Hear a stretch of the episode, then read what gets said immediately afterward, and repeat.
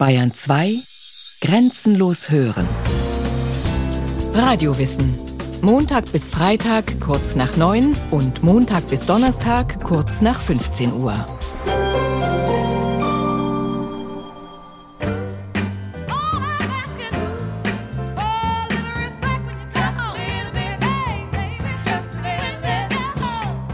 Der Song Respect, gesungen von der Soul-Ikone Aretha Franklin.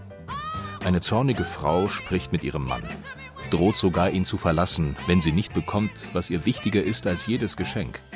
Alles, was ich erwarte, ist ein bisschen Respekt.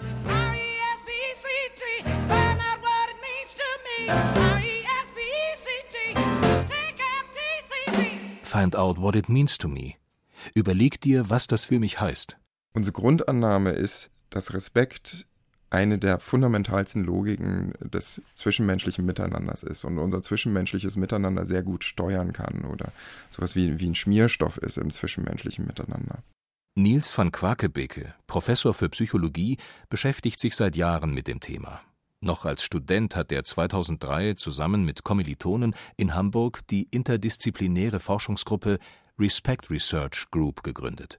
Heute gehören Philosophen, Politologen, Wirtschaftswissenschaftler und Pädagogen dazu. Eine ihrer Studien hat ergeben, dass respektvoller Umgang am Arbeitsplatz den Deutschen wichtiger ist als ein höheres Gehalt oder mehr Freizeit, nur dass es darum schlecht bestellt ist. Das Thema ist seit einigen Jahren sehr präsent. In den Medien wird regelmäßig über ein wachsendes Klima von Respektlosigkeit geklagt, Ratgeberbücher empfehlen Respekt als Schlüssel zur Partnerschaft oder als Mittel, um Ansehen bei Freund und Feind zu gewinnen. Die Zeitschrift Brand 1 fordert Respekt, es ist Zeit und scheint damit einen Nerv zu treffen. Dabei war jahrzehntelang schon das Wort verpönt. Ich unterbreche die Sitzung des Bundestages, bis der Abgeordnete Fischer, der aus der weiteren Teilnahme der Sitzung ausgeschlossen ist, den Plenarsaal verlassen hat. Mit Verlaub, Herr Präsident, Sie sind ein Arschloch. Ein Satz, der deutsche Politikgeschichte geschrieben hat. Als Joschka Fischer im Oktober 1984 den Bundestagspräsidenten beleidigt, ist das für die Vertreter der 68er Bewegung kein Skandal, sondern eher Zeichen von politischem Mut und Kampfgeist. Wer damals Respekt forderte, der gehörte zu den ewig Gestrigen, stand im Verdacht, für hierarchisches Denken, Unterordnung und Gehorsam einzutreten. Meine Mutter zum Beispiel, als ich angefangen habe zu forschen, hat gesagt, was forscht ihr denn zu Respekt? Das ist, hat ja mit Gehorsam zu tun. Und das war es halt nicht. Das war ein anderes Verständnis damals, glaube ich, noch von Respekt. Die Konnotation war sehr stark auf Gehorsam. Respekt heißt sonderlich in denen Kriegsrechten, der von denen Soldaten und Kriegsleuten gegen die kommandierenden und ihnen vorgesetzten Offizierer zu beweisende Gehorsam oder eine bereitwillige Folgeleistung alles dessen, was ihnen zu tun anbefohlen wird. So steht es in Johann Heinrich Zedlers Universallexikon aller Wissenschaften und Künste, dem umfangreichsten deutschsprachigen enzyklopädischen Werk des 18. Jahrhunderts. Dieser alte, aus dem Kriegsrecht stammende Gebrauch des Wortes hat sich in Deutschland lange hartnäckig gehalten. Woher der Wandel? Eine Antwort heißt über den Umweg des amerikanischen Respect. Ein Schlüsselwort beispielsweise in der Jugendkultur des Hip-Hop eine zentrale Forderung derer, die in den schwarzen Ghettos der Großstädte aufgewachsen sind. In ihren Raps schildern sie ihre Chancenlosigkeit, das Elend ihres Alltags, ihren Kampf um Anerkennung.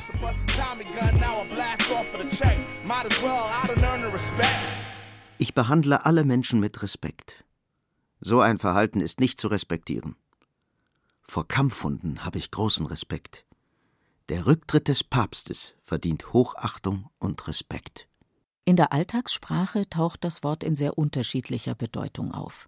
Oft ist im Grunde Höflichkeit, Toleranz oder so etwas wie Angst gemeint. Das lateinische Ursprungswort respectus bedeutet Rückblick, Rücksicht, Berücksichtigung. Geradezu inflationär wird einander in der Politik Respekt gezollt, dort wo besonders gern beleidigt, herabgewürdigt, verhöhnt wird. Die Gefahr, dass der Begriff zum inhaltsleeren Schlagwort wird, ist groß. Dabei geht es um etwas sehr Existenzielles. Niels van Quakebeke. Gehen wir im Kern auf die zwei Arten des zwischenmenschlichen Respekts, die ich auch wirklich genuin als Respekt bezeichnen würde, dann würde ich sagen, gibt es halt eine, die in der Basis signalisiert, dass der andere gleichwertig ist oder auch gleichwürdig. Und es gibt die andere Form des Respekts, mit der ich signalisiere, dass ich die Leistung des anderen sehr klar sehe und anerkenne und innerhalb dieser Domäne, wo die Leistung erbracht worden ist, dem anderen folgen würde. Also einem Michael Schumacher in der Formel 1 folgen würde, einem Leonardo da Vinci in der Kunst folgen würde oder oder oder.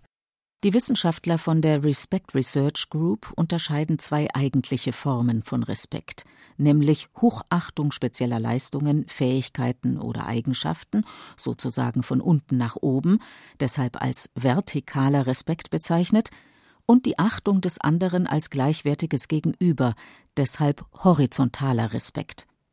Diese Unterscheidung geht auf den amerikanischen Philosophen Stephen da Wall zurück, der allerdings begrifflich und auch inhaltlich weniger klar von Appraisal und Recognition Respect, von bewertendem und anerkennendem Respekt spricht. Appraisal Respect, da schwingt es schon mit in dem Namen, da gibt es eine gewisse Praise, also der andere hat etwas, wofür ich ihn hochleben kann. Das ist also der vertikale Respekt. Der Recognition Respect ist bei ihm ein bisschen komplizierter. Der sagt einfach nur, dass ich den anderen in seiner Rolle und Position in meinen Gedankengängen und meiner Selbstregulation mit berücksichtige. Den vertikalen Respekt kann man nicht fordern, den muss man sich verdienen, auch wenn man gesellschaftlich oder beruflich eine hohe Stellung einnimmt. Der horizontale steht jedem gleichermaßen zu, aufgrund seiner Menschenwürde. Dieser zweite, moralische Respektbegriff geht auf den Philosophen Immanuel Kant zurück. Ein jeder Mensch hat rechtmäßigen Anspruch auf Achtung von seinen Nebenmenschen, und wechselseitig ist er dazu auch gegen jeden anderen verbunden. Er ist verbunden, die Würde der Menschheit an jedem anderen Menschen praktisch anzuerkennen. Aus dieser Achtungspflicht ergibt sich eine konkrete Handlungsanweisung. Weil der Mensch als vernunftbegabtes Wesen einen absoluten Wert hat, ein Zweck in sich selbst ist, wie Kant das formuliert, darf er nie nur als Mittel gebraucht werden. Eine Fassung des berühmten kategorischen Imperativs heißt Handle so, dass du die Menschheit sowohl in deiner Person als in der Person eines jeden anderen jederzeit zugleich als Zweck, niemals bloß als Mittel brauchst.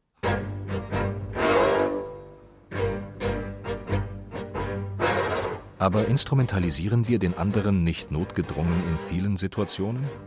Zum Beispiel die Verkäuferin an der Supermarktkasse.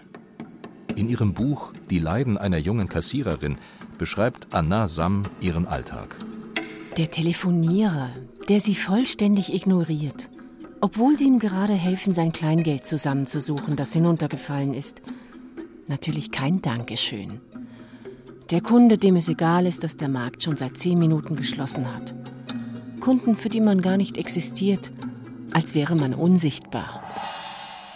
So respektlos muss auch der flüchtigste Kontakt nicht ablaufen.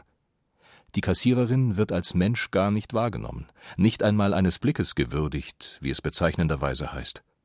Respizere bedeutet berücksichtigen, beachten. Eine notwendige Bedingung von Respekt ist Zuwendung und Aufmerksamkeit. Wie vermittle ich dem anderen, dass ich ihn als gleichwertiges Gegenüber achte? Der Psychologe Niels van Quakebeke und seine Kollegen haben festgestellt, dass wesentliche Grundbedürfnisse nicht verletzt werden dürfen.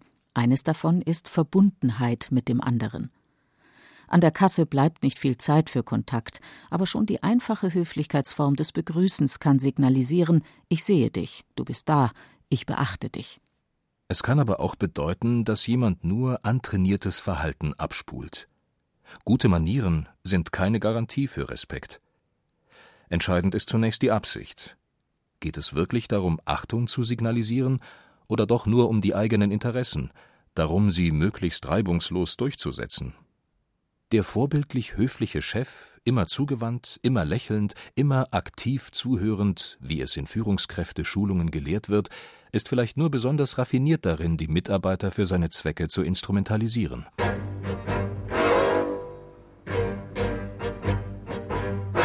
Am wichtigsten ist allerdings, wie das Verhalten erlebt wird. Höflichkeit kann trotz bester Absichten respektlos sein. Höflichkeit ist im Prinzip ritualisierter sozialisierter Respekt.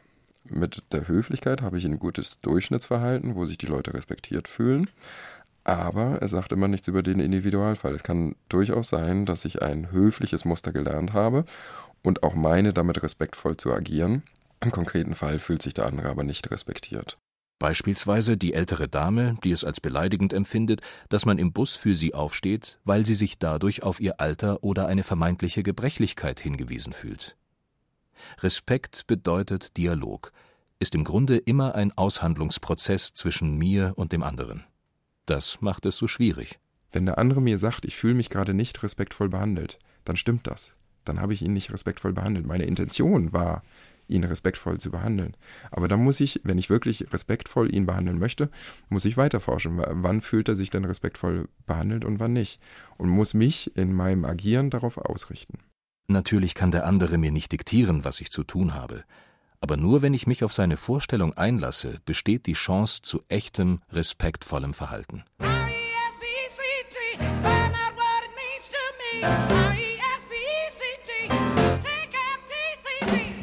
Viele Menschen in festen Beziehungen denken, sie hätten unbegrenzten Kredit beim Partner, was den Respekt betrifft.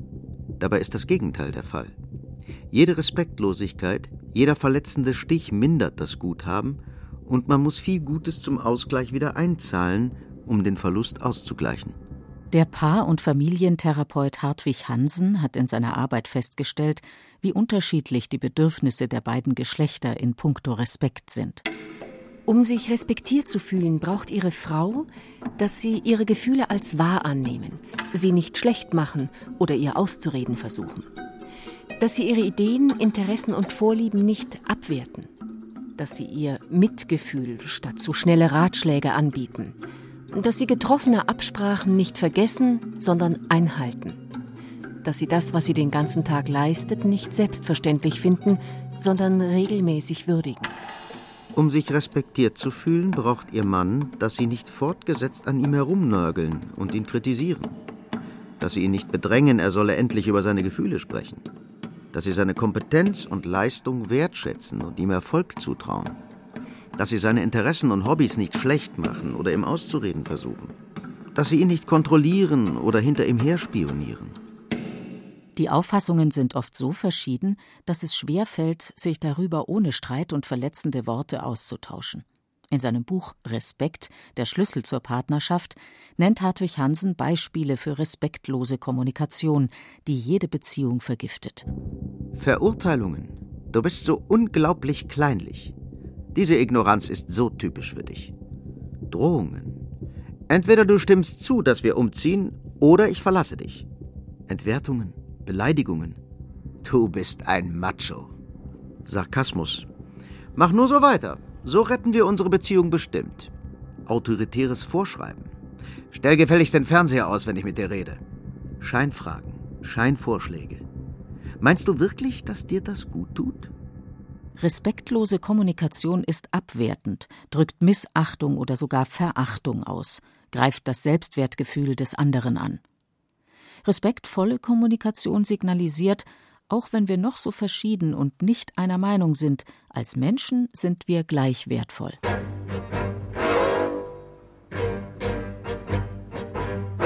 Egal in welchem Lebensbereich, ob in der Partnerschaft, in der Schule oder am Arbeitsplatz, drei Grundbedürfnisse dürfen, so Niels van Quakebeke, nicht verletzt werden, wenn der andere horizontalen Respekt erfahren soll. Das Bedürfnis nach menschlicher Nähe, nach Autonomie und nach Kompetenz erleben. Wenn Sie das Gefühl haben, Mensch, da gibt mir im Prinzip jemand nur Anweisung und der sieht gar nicht, dass ich Teil seines Teams bin oder seiner Firma oder was auch immer, sondern für den bin ich eigentlich nur eine Maschine, die er auch gleich wieder auswechseln kann. Da ist nichts an Verbundenheit. Wenn dazu dann noch kommt, dass ich das Gefühl habe, er macht sowas, was wir hier neudeutsch Microcontrolling nennen, also übermanagt alles und lässt mir gar keinen Freiraum mehr, dann fühle ich mich im Prinzip komplett äh, hilflos und auch in der Beziehung respektlos behandelt. Hintergrund ist die Self-Determination Theory, Selbstbestimmungstheorie, entwickelt an der Universität Rochester, USA. Ihr zufolge motiviert die Befriedigung dieser drei Bedürfnisse besonders stark, stärker als Belohnung oder Bestrafung. Die Kehrseite Viele psychische Störungen sind darauf zurückzuführen, dass einem Menschen Nähe oder Autonomie verwehrt werden oder dass er kein Vertrauen in seine Fähigkeiten erfährt. Allen Menschen ist mitgegeben, dass wir uns irgendwie kompetent erleben möchten, selbstwirksam, dass wir was schaffen können. auch da, wenn es kein Feedback gibt, kein positives Feedback, sondern immer nur, das machst du schlecht, das ist nicht richtig und im Prinzip auch Strukturen gelegt werden, in denen man nie seine Kompetenz ausleben kann, dann fühlt man sich nicht mehr viel wert und auch wieder durch den Chef respektlos behandelt.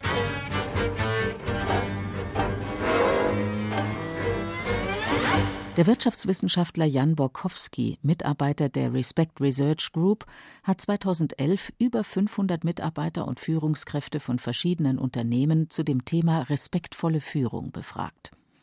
Das Ergebnis? Je respektvoller der Umgang mit den Mitarbeitern, desto größer ihre Arbeitszufriedenheit und auch ihre Leistung. Sie identifizieren sich stärker mit ihrer Führungskraft und sind offener für deren Einfluss. Und was wird als respektvolle Führung erlebt? Nils van Quakebeke und sein Kollege Tilman Eckloff haben in mehreren Studien zwölf zentrale Mitarbeiteraussagen herausgefunden. Meine Führungskraft äußert Kritik sachlich und konstruktiv, behandelt mich höflich, geht offen und ehrlich mit mir um, behandelt mich fair. Meine Führungskraft vertraut mir, dass ich eigenständig und selbstverantwortlich gute Leistung bringe. Sie erkennt meine Leistungen an, nimmt mich und meine Arbeit ernst versorgt mich mit allen relevanten Informationen. Meine Führungskraft erkennt mich als vollwertiges Gegenüber an, zeigt ehrliches Interesse an meiner Meinung und meinen Einschätzungen, steht gegenüber Dritten klar hinter mir und meiner Arbeit, versucht nicht, mich für ihre Fehler verantwortlich zu machen. Respekt am Arbeitsplatz ist für viele ein hoher Wert. In einer der Studien von Nils van Quakebeke und Tilman Eckloff kam hinter interessante Aufgabe und Unabhängigkeit bei der Arbeit schon als dritter Arbeitswert Führungskraft behandelt mich respektvoll. Auf Rang 6 von insgesamt 19 Kollegen behandeln mich respektvoll und auf Rang 7, also immer noch sehr weit oben, Führungskraft, die ich respektieren kann. Nur, dass Wunsch und Wirklichkeit weit auseinanderklaffen. Danach befragt, wie es in ihrem Arbeitsalltag mit diesen Werten aussieht, ergab sich eine ganz andere Rangliste. Besonders weit abgeschlagen die Führungskraft, der man im vertikalen Sinne Respekt entgegenbringen kann, also aufgrund ihrer besonderen Qualifikation und Fachkompetenz. Das ist problematisch, denn für jemanden zu arbeiten, den man nicht respektieren kann, fällt schwer. Wie ich auch zu diesem Thema gekommen bin, ich habe prinzipiell ein Problem, Autoritäten ihrer Autoritätswegen zu respektieren. Das heißt, ich muss irgendwo eine Meisterschaft sehen und dann werde ich auch diesem Chef folgen. Und ich frage mich so häufig, warum eigentlich Theorie und Praxis manchmal so weit auseinandergehen. Also wo Führungskräfte auf dem Golfplatz rekrutiert werden, weil sie ein besseres Handicap haben oder weil man zur gemeinsamen Hochschule gegangen ist und so weiter und so weiter. Da wird so wenig zum Teil darauf geguckt, was für Qualitäten die wirklich haben, die die Mitarbeiter respektieren würden. Und wenn man sich nochmal fragt, wofür ist eigentlich eine Führungskraft da? Die soll ja führen. Führen per Definition definiert sich darüber, dass andere auch folgen. Wenn ich jemanden habe, der nicht respektiert wird im vertikalen Sinne, dann wird er auch keine Gefolgschaft haben. Sobald sie eine Krise haben, wird dem nicht gefolgt. Das heißt, da passiert nichts von dieser Stelle. Klar, man hat ein paar Manager, der, die irgendwie verwalten können. Aber wahre Führung im wahrsten Sinne des Wortes, da muss ich doch drauf gucken, warum sollen mir die anderen eigentlich folgen? Wenn ich da keine Antwort habe, dann bin ich auch falsch auf dieser Position. Und äh, ich weiß nicht, ob sich viele Führungskräfte wirklich diese Frage stellen. Ihre Schlüsselkarte bitte. Der Film Up in the Air von Jason Reitman 2009. George Clooney als Entlassungsspezialist. Überall, wo gerade Mitarbeiter gefeuert werden, holt man ihn. Schön, okay. Also, nehmen Sie sich den Tag frei, sammeln Sie Ihre persönlichen Sachen ein und morgen Sollten Sie vielleicht ein bisschen Sport machen? Gehen Sie eine Runde joggen. Schaffen Sie sich einen Tagesablauf und bald haben Sie wieder Tritt gefasst. Freundlich warmer Ton, persönlich klingende Ratschläge. Clooneys Kündigungsspezialist simuliert Verbundenheit mit dem Menschen, der gerade als Altinventar entsorgt wird. Der Film Up in the Air propagiert in dieser Schlüsselszene Respekt, indem er zeigt, wie Pseudorespekt aussieht. In vielen Betrieben wird heute versucht, Führungskräften in kurzen Schulungen wertschätzendes Verhalten beizubringen. Wenn dann nur die gelernten Kommunikationstools abgespult werden, erzielt das den gegenteiligen Effekt. Der Kollege oder der Mitarbeiter merkt, hier geht es nur darum, mich gefügiger zu machen und empfindet das vielleicht sogar als zynisch. Vorgetäuschter Respekt funktioniert nicht. Was nicht heißt, dass Respekt nicht gelernt werden kann.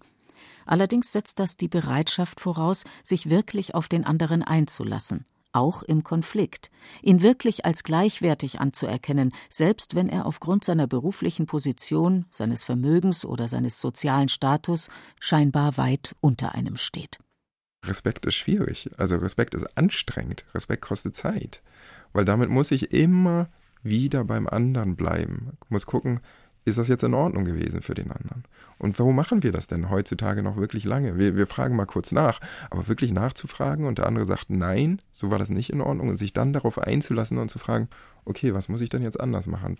Also für die meisten ist das schon in einer persönlichen Paarbeziehung sehr schwierig, das zu machen.